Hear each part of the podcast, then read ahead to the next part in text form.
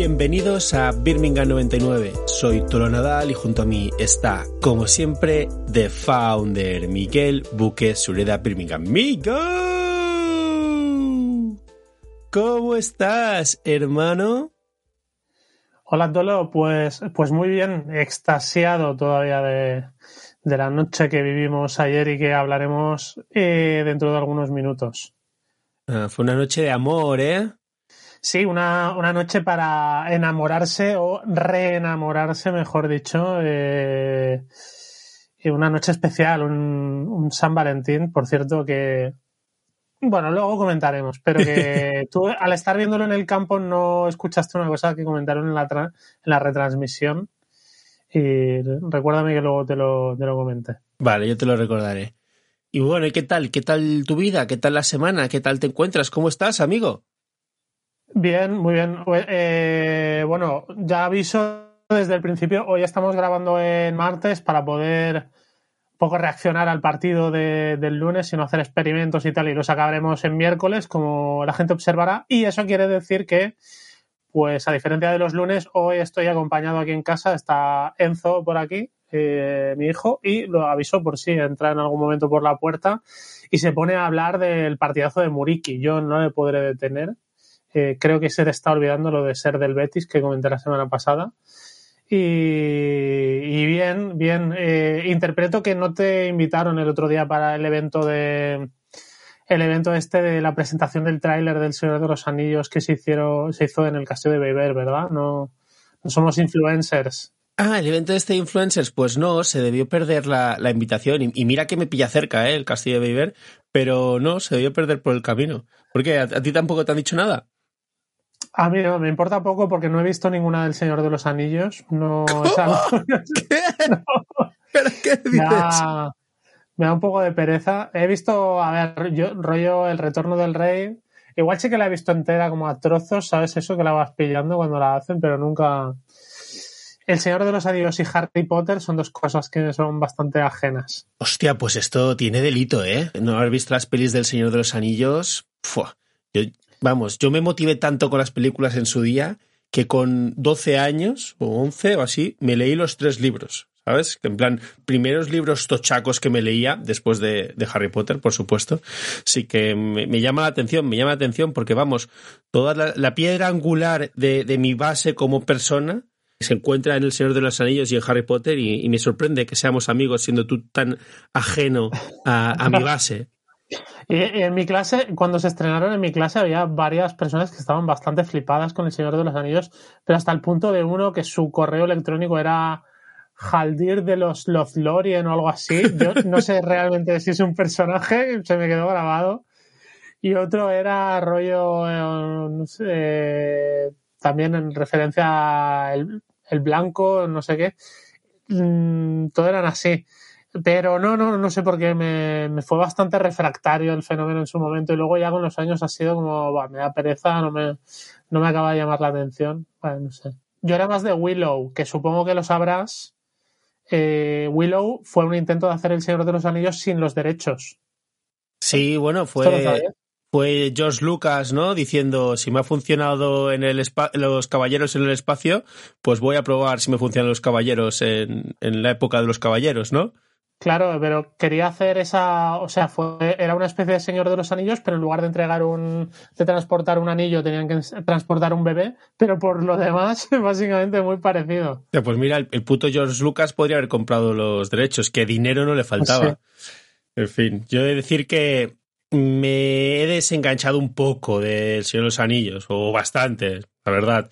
Como me leí los libros muy joven, pues digamos que me los empecé a leer después de Las dos torres. Entonces, cuando ya sacaba la tercera, me decepcionó porque encontraba que se habían comido muchas cosas. Entonces ahí como que me desencanté y luego el Hobbit ya me dio mucha pereza y nada, nada.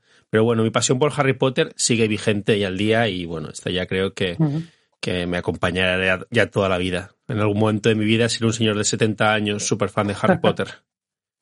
Y otra, y otra cosa que te tengo que comentar que tampoco he visto fue el. Fíjate, yo te comento cosas que no he visto. Eh, la final de la Super Bowl, bueno, la Super Bowl, que ya de por sí es una final, es decir, la final de la Super Bowl es algo redundante. Eh, no sé, no sé ni quién ganó. lo vi, los. ¿Quién ganó?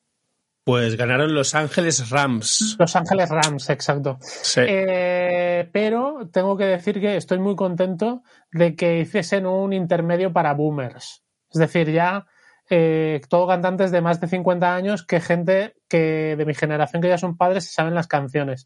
Me alegró enormemente escuchar Steel Dream y In the Club de 50 Cent y cosas así. Y no, y no cosas raras como los Islander Boys o algo así, o cosas, cosas chungas que, que, van por TikTok. Me alegra mucho eso que, que piensen ya en la gente que peina canas. Buah, es que fue increíble, ¿eh?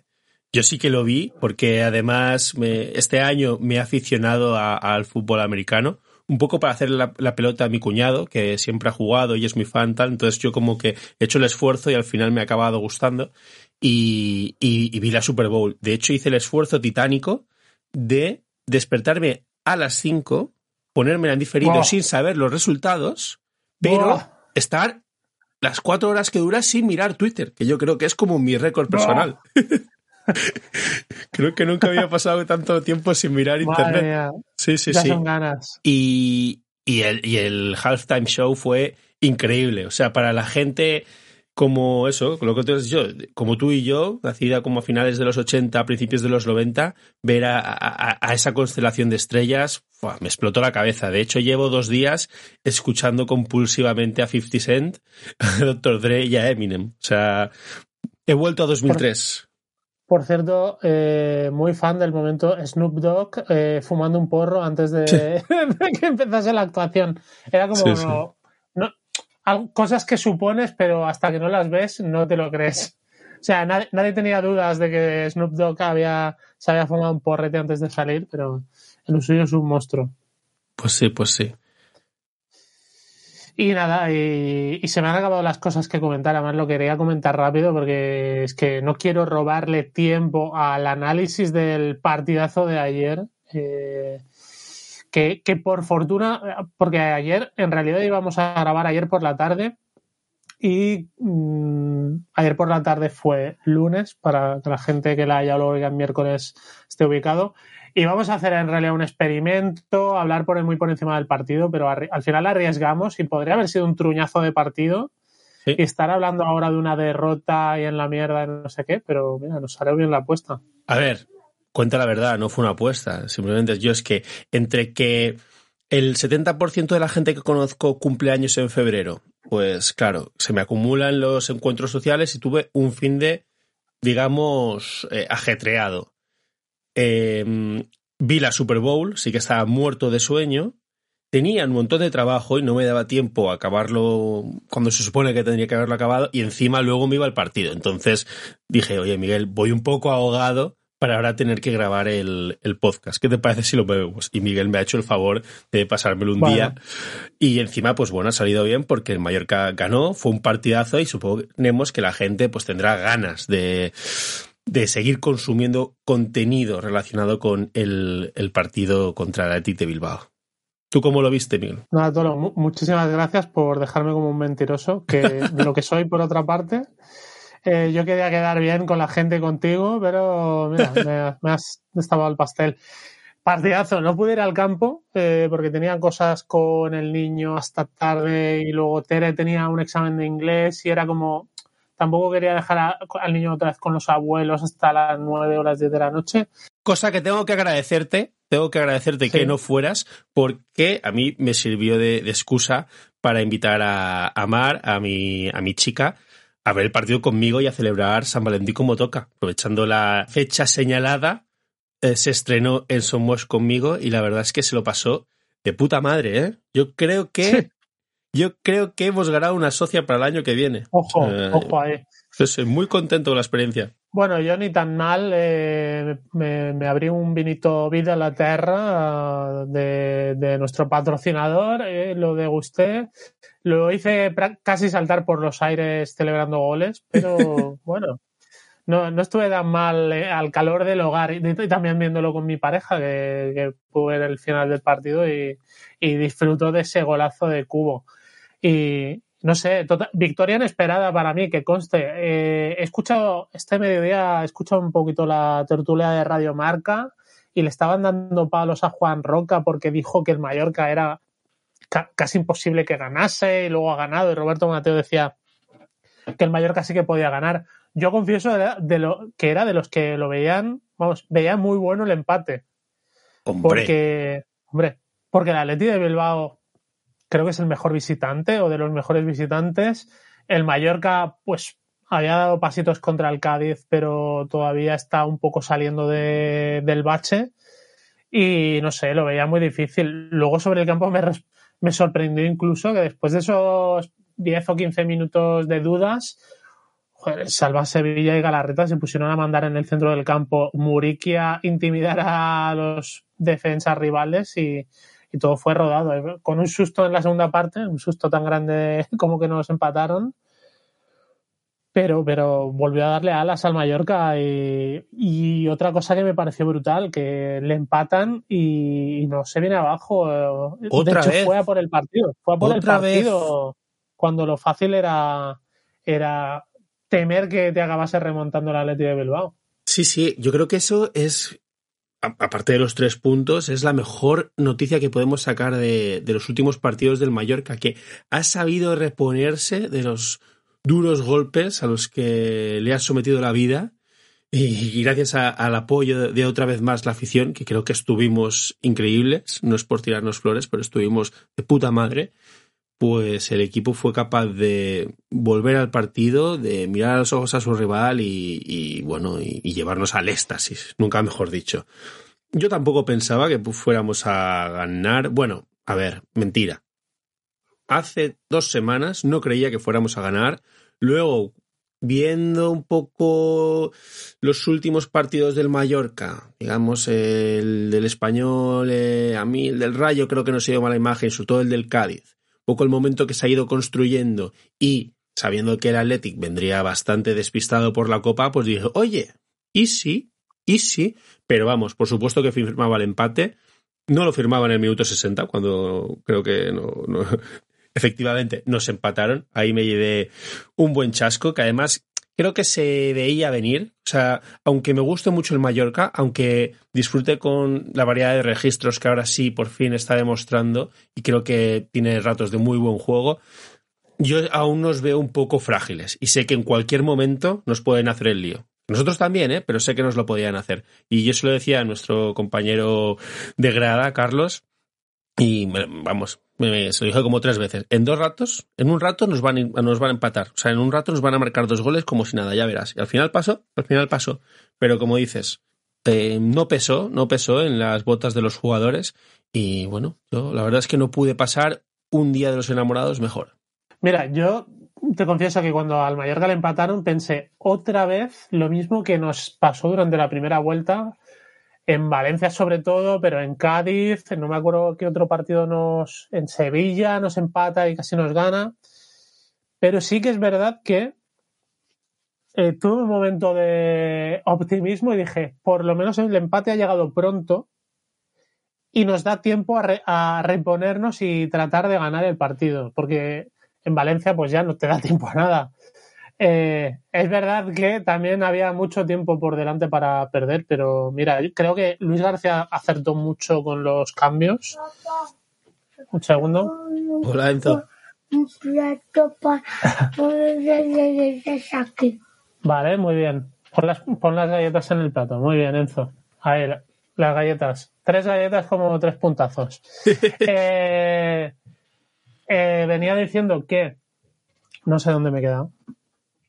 Ah, sí, venía diciendo que también es verdad que faltaba mucho tiempo y también nos podían nos podían ganar, pero creo que Luis García acertó de lleno con los cambios. Antonio Sánchez en el centro del campo. A ver, no es un descubrimiento porque todos, quien más que menos sabía que era su posición, pero no le habíamos visto todavía de verdad en partidos de primera en su posición. Creo que creo que es el centrocampista, ya lo dije la semana pasada, creo que es el centrocampista que pedía que fichase en Mallorca y mira, menos mal que no lo ficharon porque defiende, defiende como un baba y distribuye como un galarreta, sin llegar al nivel en ambas facetas, pero creo que es eh, bastante un, centrocampista mixto, que es lo que yo quería. Y también Kangin Lee creo que salió y estuvo muy bien. Además, cambios defensivos enseguida que se empató. Eh, no sé, me pareció ayer que fue como, salvo en esas jugadas defensivas que llega, en las que llega el empate, creo que todo se hizo bien por parte del Mallorca. ¿Crees que todo? A ver, yo acabé encantado y me flipó el partido, pero creo que defensivamente estuvimos muy inseguros atrás. Sergio Rico no estuvo bien, no me pareció que, estuviera bien. No te diré que sea preocupante, pero le, le vi muy inseguro con los pies y esa inseguridad creo que se trasladó quizá a sus salidas por alto. Luego, siempre, y eso nos va a pasar siempre que juguemos con los buenos, pero cuando juegan Kangin y Cubo, pues defienden poco, por decirlo suavemente. Y ahí ayer Cubo, pues digamos que su, su menor compromiso de, defensivo, pues dejan apuros a, a, a Mafeo, más de una vez. Y además Mafeo ahí sufre. Entonces, yo creo que por ahí se explica que nos hicieran tanto daño. Pero, pero sí, la verdad es que Luis García estuvo impecable con los cambios, impecable. Bueno, es que yo estoy enamorado de nuestro entrenador, ¿qué voy a decir de él? ¿Sabes? Solo tengo cosas buenas para él y, se le nota más contento, se le nota más feliz con un poco con la dinámica de los de, del Mallorca, pues un poco por cómo están yendo los partidos y sí, sí, es un buen momento. Eh, sí, a ver, no fue, no fue un partido perfecto, porque con un partido perfecto ayer ganas igual 4-0 pero sobre todo porque también el Athletic estuvo francamente mal.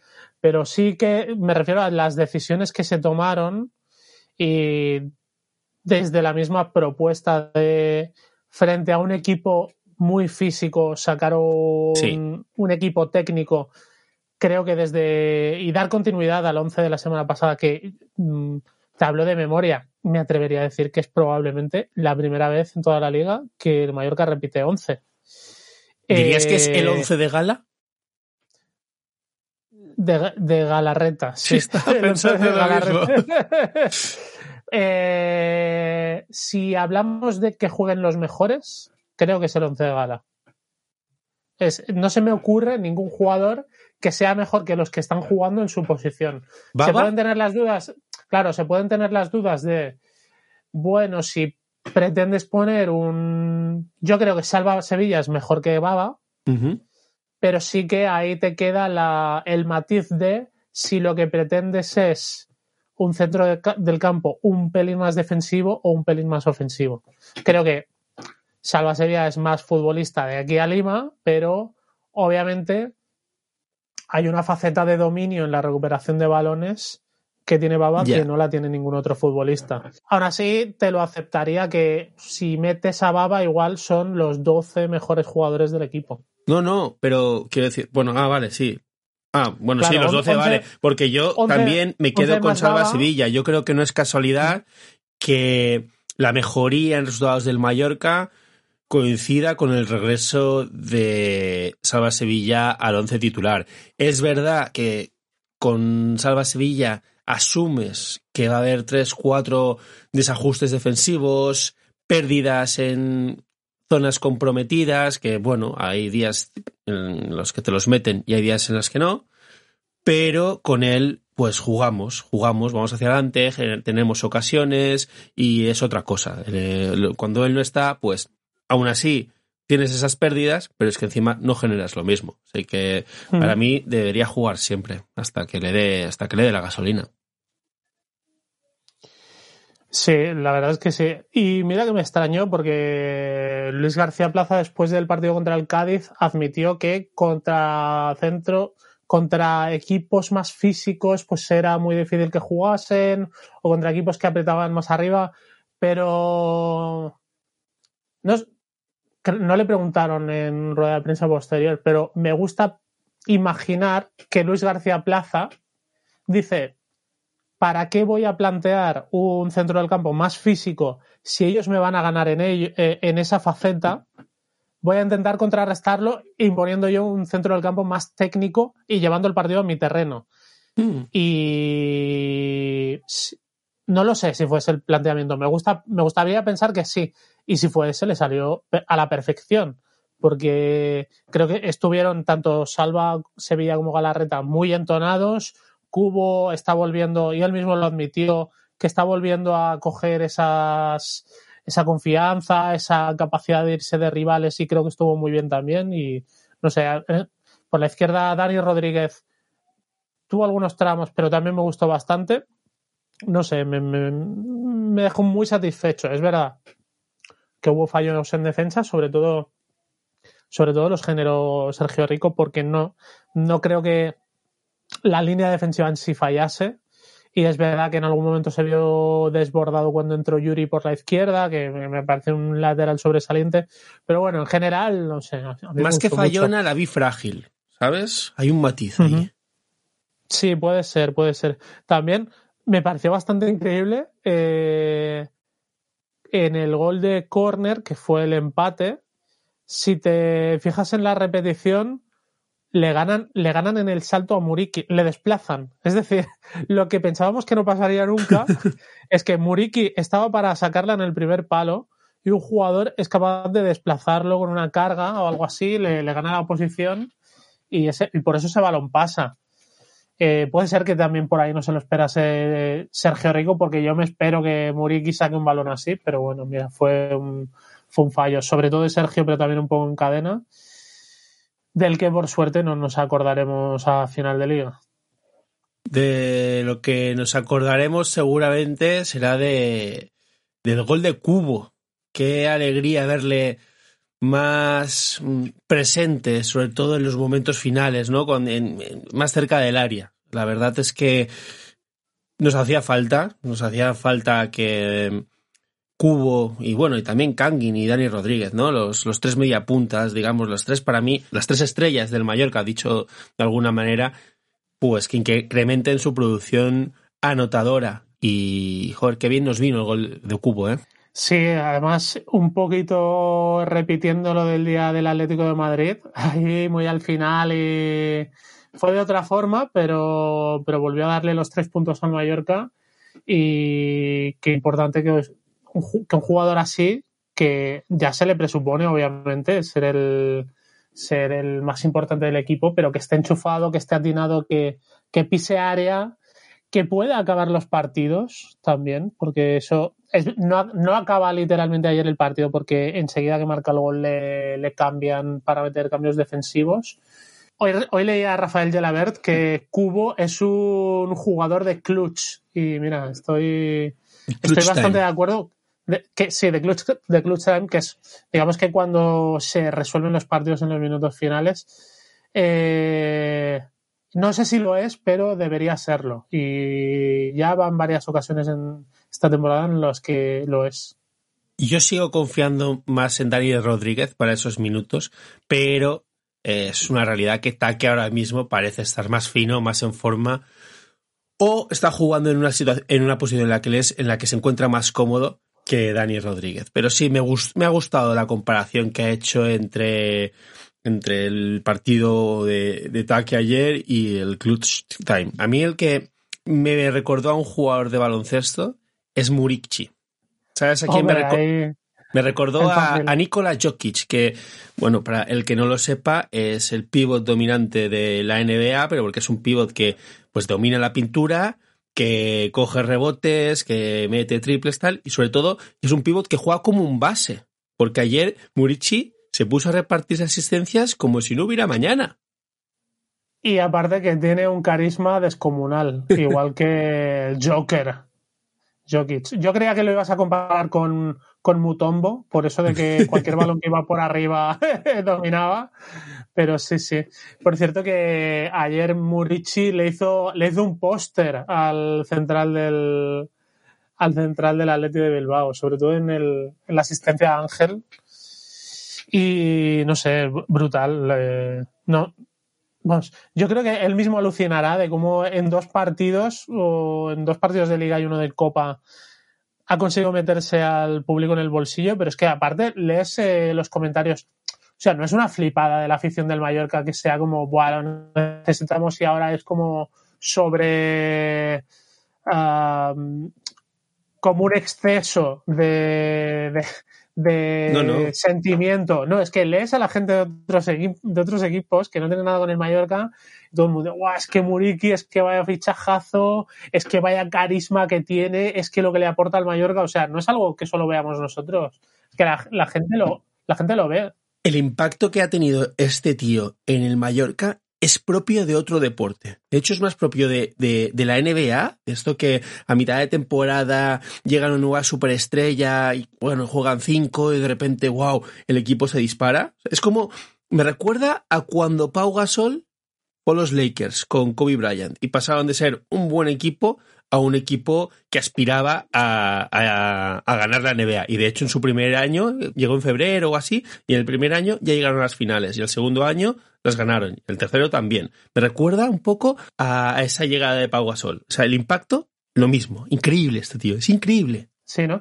Yo eh, hoy me, he venido muy arriba, me he tirado un triple y he opinado que sí, yo sé que a ti te va a doler esta, esta opinión, pero que si el último día del mercado de verano hubiese llegado Murici en lugar de llegar Hoppy, yo creo que ahora mismo en lugar de mirar al descenso estaríamos mirando hacia UEFA. No sé a cuánta distancia, pero creo que estaríamos diciendo a ver cuántos partidos, eh, a cuántos partidos la tenemos. Eh, sobre todo por, es que, porque por ese impacto que tiene y creo que la variedad que le ofrece al Mallorca, la dominancia en el área rival. Es verdad que pues hemos seguido teniendo errores en, portería propia, pero a lo mejor hubiese empezado menos. Eh, y, también es verdad que creo que el fichaje de Murici era probablemente imposible en verano. Cuando el Lazio había pagado casi 20 millones el verano anterior, pues aún esperarían pues que en una segunda temporada eh, diese algo de nivel. Eh, no estoy diciendo que, oye, vaya error no haberlo fichado, sino que, bueno, puestos a imaginar, yo creo que desde el principio de temporada. Si es verdad que Burici no era la primera opción ni para este mercado de invierno, pues dudo que fuera una opción eh, en verano.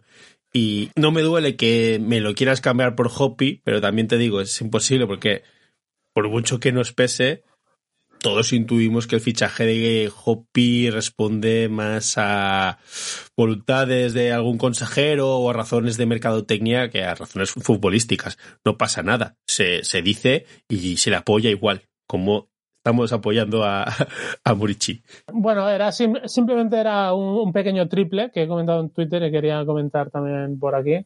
Y mira, de Murici, una cosa que me ha llamado un montón la atención yo creo que esto no lo había visto nunca en el Mallorca.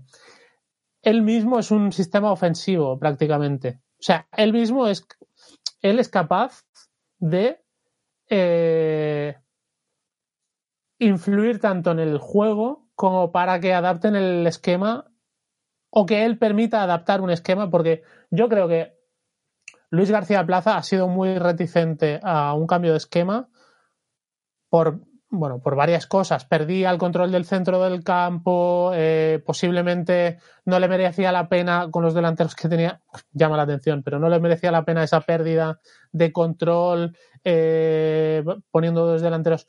Hoy lo comentaba, creo que Muriki, en primer lugar, obviamente, te da las alternativas que te da. En segundo lugar, te cambia a Ángel. Ángel es otro futbolista jugando al lado de Muriki ya lo, ya lo sabíamos, que él no es un 9 y que estás ahí, ¿verdad? Sí, pero es que no estoy de acuerdo con nada de lo que dices, pero sigue. Vale, pero... No, que no se me hubiese desconectado. Digo, Ángel no es un 9 de referencia, aunque haya tenido que jugar ahí, y ahora sus movimientos son otros y les benefician mucho más. Creo que al no tener la necesidad de dominar un centro del campo, porque también puedes jugar el balón largo, se permite Luis García Plaza no jugar con, cinco centrocampistas y apostar por dos delanteros. Creo que el hecho de no tener tres medias puntas también le permite a Antonio Sánchez no necesitarlo en banda y ganarlo para el centro del campo, como hemos hablado antes. Eh, no sé, me parece que es verdad que no era la primera opción, se, se, buscaban jugadores de esas características, pero también viendo esto uno se explica por qué el Mallorca andó en verano buscando un tipo de jugador así y en invierno también. Ya, yo te decía que no estaba de acuerdo porque no creo que haya habido un cambio radical de sistema. Yo creo que el sistema es más o menos el mismo. Lo que cambian son los jugadores. Y sí, a veces, como muy bien has dicho, los jugadores son un sistema en sí mismo. Pero realmente, ahora estamos jugando como se jugábamos el año pasado, que es como funcionaba. Es decir, con Salva y Galarreta en el centro del campo, jugadores creativos que dinamizan mucho el juego del equipo y tenemos una referencia arriba como el año, el año pasado podía ser Abdon. ¿Qué pasa? Con todo el cariño del mundo, pues si Abdon era un muy buen jugador para ser la referencia en segunda división, pues ahora tenemos un muy buen jugador para ser referencia en primera división. Y luego también hay otra cosa. Por ejemplo, yo no creo que Ángel haya cambiado muchísimo. A mí es que Ángel me ha parecido, vamos, el mejor fichaje del año, lo he dicho más veces. Y cuando ha tenido oportunidades, cuando ha tenido continuidad, ha rendido y ha marcado goles. Si le cuentas los de la Copa, lleva muchos goles. El problema es que en la delantera yo creo que ha habido poca continuidad. Creo que se han hecho muchos cambios. Luis García tendría sus razones, seguro que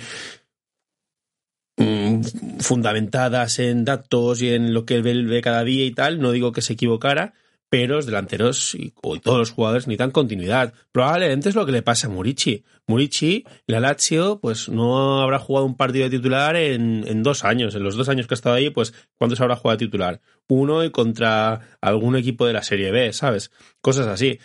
En cambio, llegas aquí y te dan las llaves del equipo y dices, venga, ya ahora lo juegas todo, pues ganas confianza, rodaje, tratas a los compañeros, los compañeros saben cómo jugar contigo y al final todo funciona mucho mejor. Por eso estoy tan contento, por eso celebro de esta manera que parezca que hayamos encontrado un equipo tipo, un equipo de gala.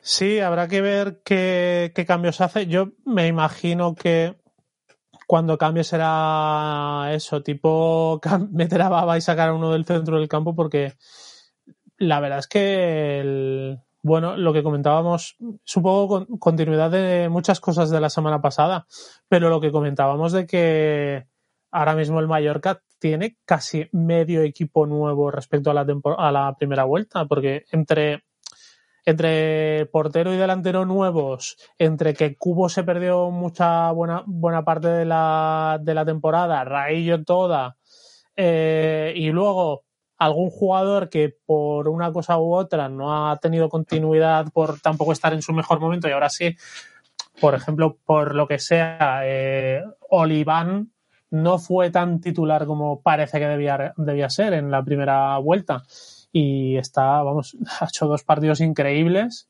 Eh, le podemos sumar el del español en Copa del Rey también, que estuvo brutal. Y, y es eso, eh, se ha tardado, por unas cosas u otras, porque ahora la enfermería está prácticamente vacía. Pero por fin, sí, se ha encontrado un once, un once tipo, un once al que agarrarse y un once sobre el que pivotar y una idea sobre la que girar.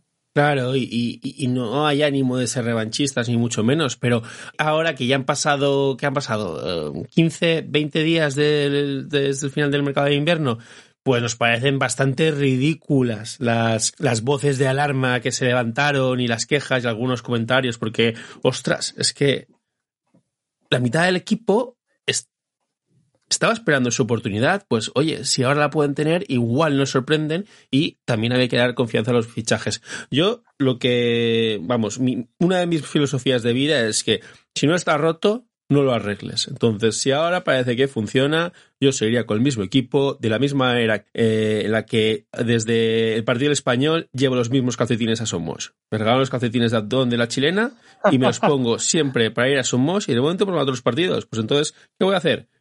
¿El día del Valencia me voy a cambiar de calcetines? No, llevaré los mismos calcetines y los llevaré hasta que se, se me pudran y se me hagan uno con el pie. Porque si dan para ganar, pues si no está roto, pues no lo arregles. Si algo funciona, no lo cambies. Pues sí, pues igual que, igual que Luis García Plaza, pues mira, contra el Betis, pues mismo 11. Que me parece más difícil de ganar aún, pues me da igual. Eh, se ha ganado ese, ese colchoncito de ir a pues, sin gran preocupación al, al campo del Betis. Claro. O sea, yo veo al equipo muy bien, o sea, me dices que empatamos al Betis, no me parecería ninguna locura. Ahora no, no lo espero, no lo espero. Igual que tampoco doy por hecho que, que, vayamos a ganar a Valencia. ¿Me parecen buenas oportunidades?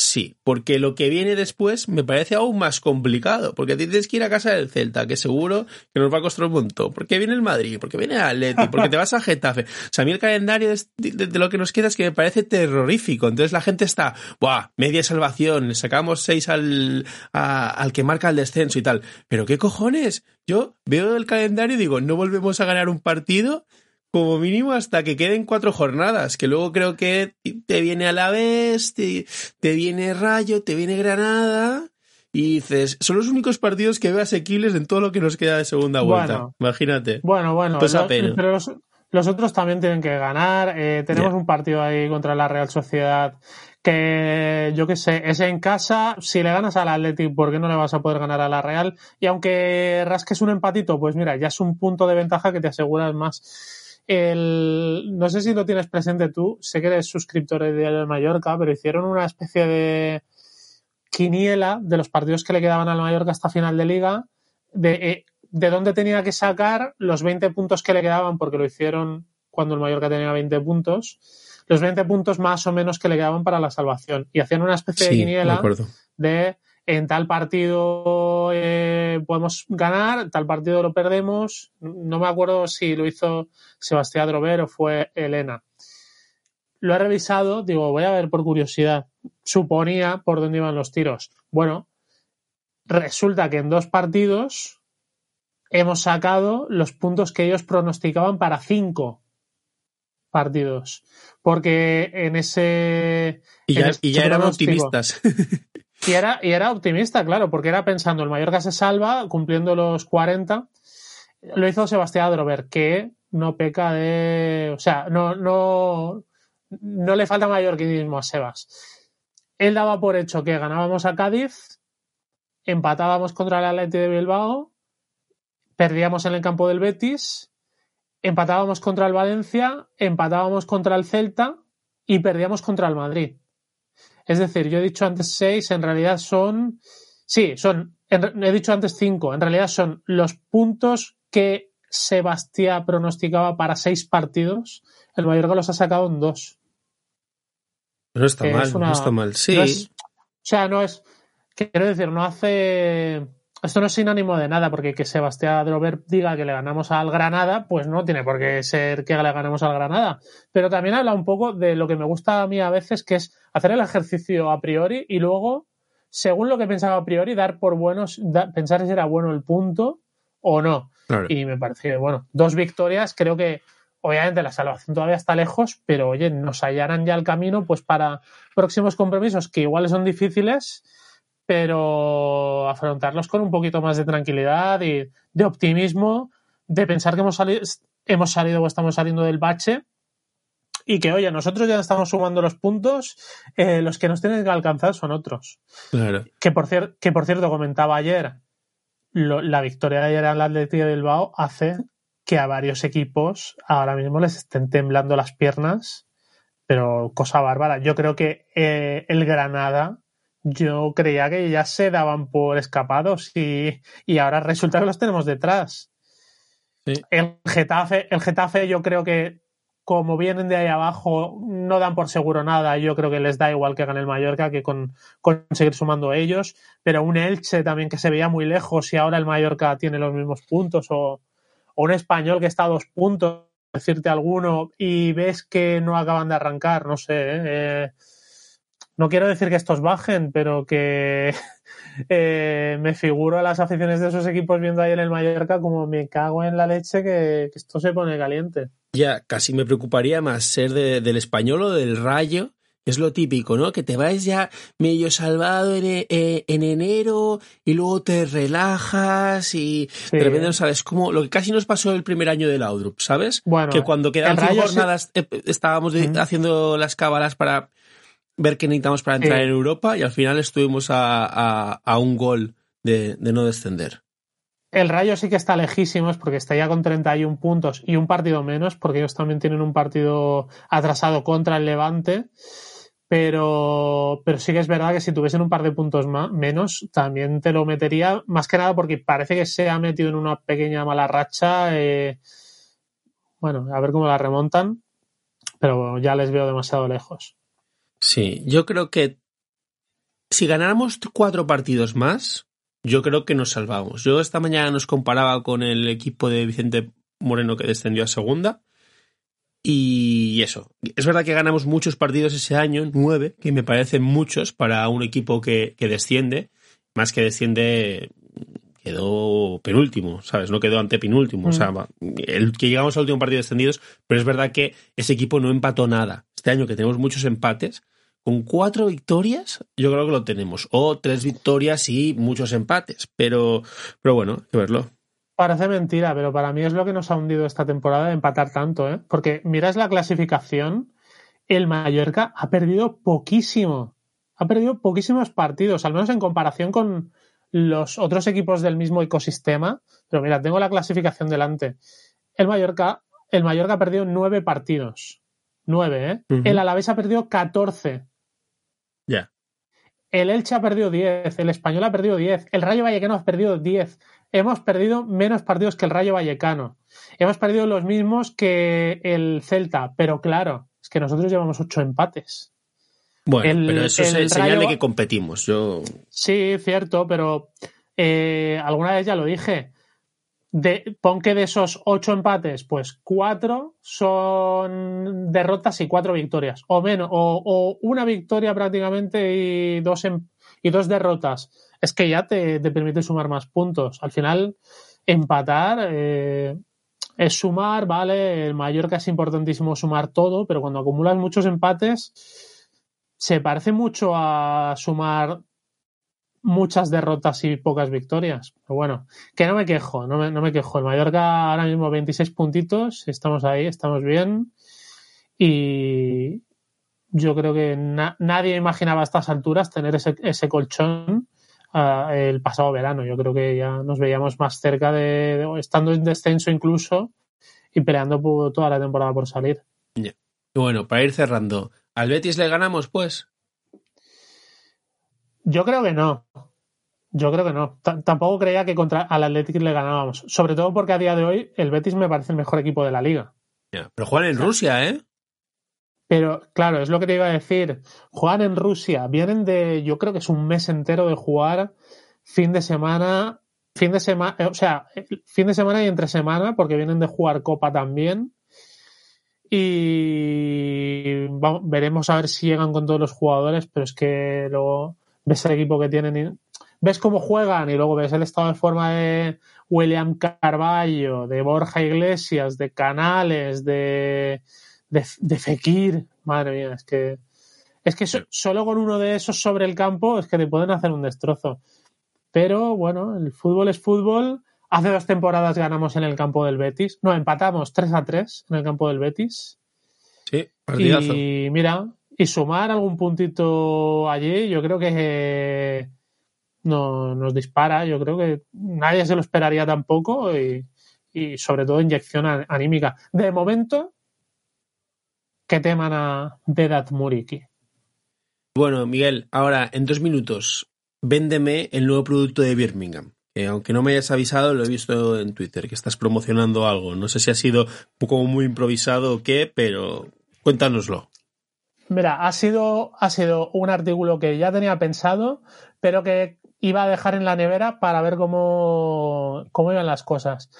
Pero es que es tan brutal el, cómo ha caído Muriki en el equipo, tan el flechazo, eh, aprovechando el Día de los Enamorados, ha sido tan instantáneo, eh, una conexión tan íntima entre el delantero y la grada que, que no he podido esperar. Eh, hemos sacado unas banderas, Vedat Muriki, pirata, así como muy, bastante guays en mi opinión, una especie de bandera pirata con, pero en lugar de una calavera es la cara de Muriki con un sombrero pirata y un parche en el ojo, muy guay, muy piratas del Caribe.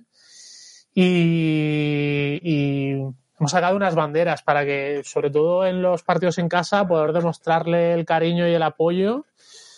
Y ya te digo, iba, iba a esperar algunas jornadas a ver qué tal seguía, pero es que ya cuando, cuando ayer, ayer saqué la ilustración, ya dije, bueno, voy, voy a enseñarla porque no me la puedo guardar más. Y ya la gente, ostras, deberías hacer banderas y tal, y preguntándome por privado. Y dije, mira, ¿para qué esperar cuando, cuando podemos pedir matrimonio ya en la, la segunda cita? y, y, ojalá se quede en verano y ojalá ver muchas banderas de Muriki. Me haría ilusión, me haría ilusión partido. ver las banderas en Somos, ¿eh? Cantar aquello de Sería bastante guay. ¿eh? A las banderas y las palmas volverán a son. Sí, porque robarle al rayo lo de la vida pirata a la vida mejor can cantaría un poco, ¿no? Además sería llamativo ver a, a, supporters y a bucaneros compartiendo cántico.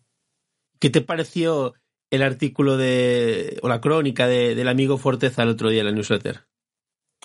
Bastante guay, buen, buen debut. Eh, buen contenido, de, ¿eh? de Forteza, buen, buen contenido. Sumamos, vamos sumando cositas para la gente, quieras o no. Eh, somos un somos un proyecto multiplataforma, eh, bueno, con colaboradores, patrocinadores, esto, no sé, comunidad, esto va para arriba todo, ¿no? No, no, lo he imaginado. Esto cuando, cuando lo empezamos hace un año, un mes y 15 días, esto no lo imaginábamos, ¿eh? Pues no, pues no, pero la verdad es que pues estamos orgullosos, ¿eh? ¿Para qué se No lo vamos a negar. En fin, ya sabéis, birmingham99.substack.com y la tienda de Birmingham para comprar la, la super bandera de, del pirata Murici. Eh, Birmingham99.com. bueno, amigo. Muy bien. Pues lo dejamos aquí. Yo creo que voy. Si me doy prisa y consigo editar esto antes del partido de Champions, igual lo publico hoy. ¿Sabes? Lo dejo ahí, aunque mañana le demos el bombo y tal, lo publico hoy, por esto de decir, eh, salimos cada martes. Pero ya eh, así salimos falta, cada así martes. No faltamos, no faltamos, a nuestra palabra. Totalmente. Bueno, ¿qué te parece si nos vamos con 50 Cent? Es que estoy muy, muy enchufado tío, después de verle en la Super Bowl. Le vi un poco bastante cabadete, más que 50 Cent parecía un dólar, pero... Pero estoy muy motivado. Llevo dos días Venga, escuchando pero- su discazo de 2003, el... ¿Cómo era? El... el Get rich or, Get Rich or Die Trying. Trying. Sí, sí, sí. Este, Venga, pues, pero yo te, yo, te, yo te pediría una diferente a Inda Club, que está ya muy vista, sí, es sí, un temazo, otra. pero otra diferente. Por cierto, bastante guay la película Get Rich or Die Trying, si no la has visto. Va a caer este fin de, tío. bien. Va a caer este fin de. Hace, hace poco me vi ocho millas y va a caer este fin de, ya te lo digo. O ocho millas, qué maravilla. Sí, sí, sí. Bueno, amigo, cuídate, un abrazo. Adiós. Chao. I don't know what you heard about me. But a bitch can't get a dollar out of me. No Cadillac, no perms you can't see. Then I'm a motherfucking P.I.M.P. I don't know what you heard about me. But a bitch can't get a dollar out of me. No Cadillac, no perms you can't see. Then I'm a motherfucking P.I.M.P. Now shorty, she in the club, she dancing for dollars. She got a thing for that Gucci, that Fendi, that Prada, that BCBG, Burberry, Dolce and Gabbana. She feed them fools fantasies, they pay her cause they want her. I spit a little G, man, and my gang got her. An hour later, had her ass up in the Ramada. Them trick niggas in the ear saying they think about her. I got the bitch by the bar trying to get a drink about her. She like my style, she like my smile, she like the way I talk. She from the country, then she like me cause I'm from New York. I ain't that nigga tryna holler cause I want some head. I'm that nigga tryna holler cause I want some bread. I could care less how she perform when she in the bed. Bitch at that track, catch a date and come and pay the kid. Look baby, this is simple, you can't see. You fucking with me, you fucking with a P-I-M-P. I don't know what you heard about me. But a bitch can't get a dollar out of me. No Cadillac, no perms you can't see. Then I'm a motherfucking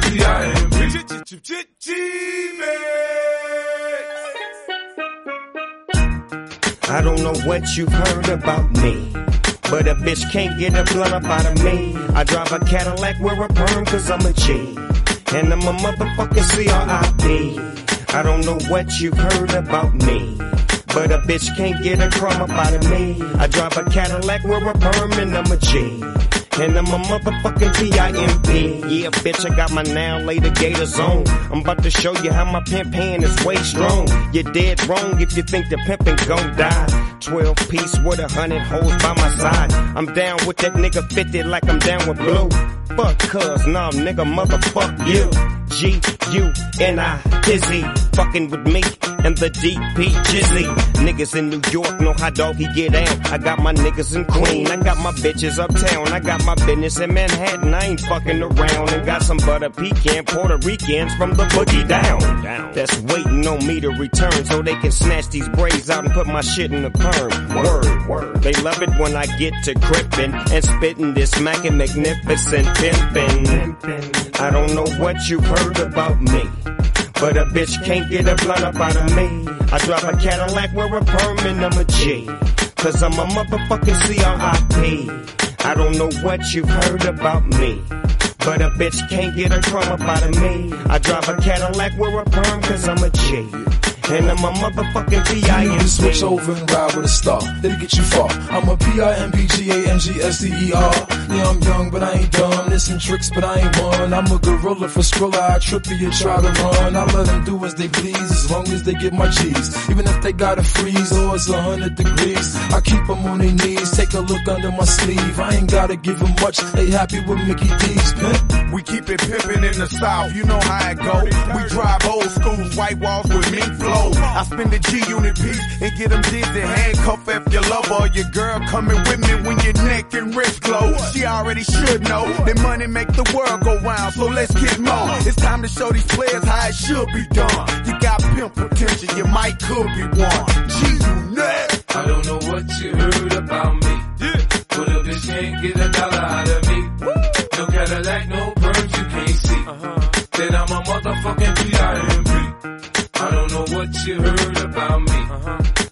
bitch can't get a dollar out of me. No Cadillac, no perms you can't see. Then I'm a motherfucking P.I.M.P. Yeah. In Hollywood, they say there's no business like show business. In the hood, they say there's no business like whole business. You know? They say I talk a little fast, but if you listen a little fast, I ain't got to slow down for you to catch up, bitch.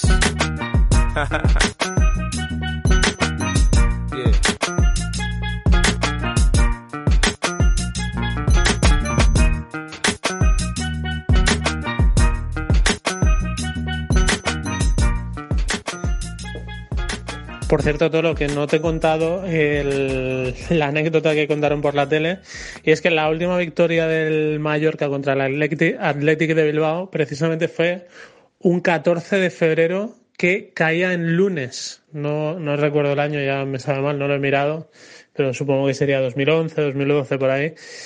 Y, y curiosamente eh, se volvió a ganar, se rompió el maleficio otro 14 de febrero en lunes. O sea que cada día de San Valentín, si puede ser, especialmente si cae en lunes, que nos toque jugar contra el Athletic, ya que ahora se hacen calendarios dirigidos y asimétricos.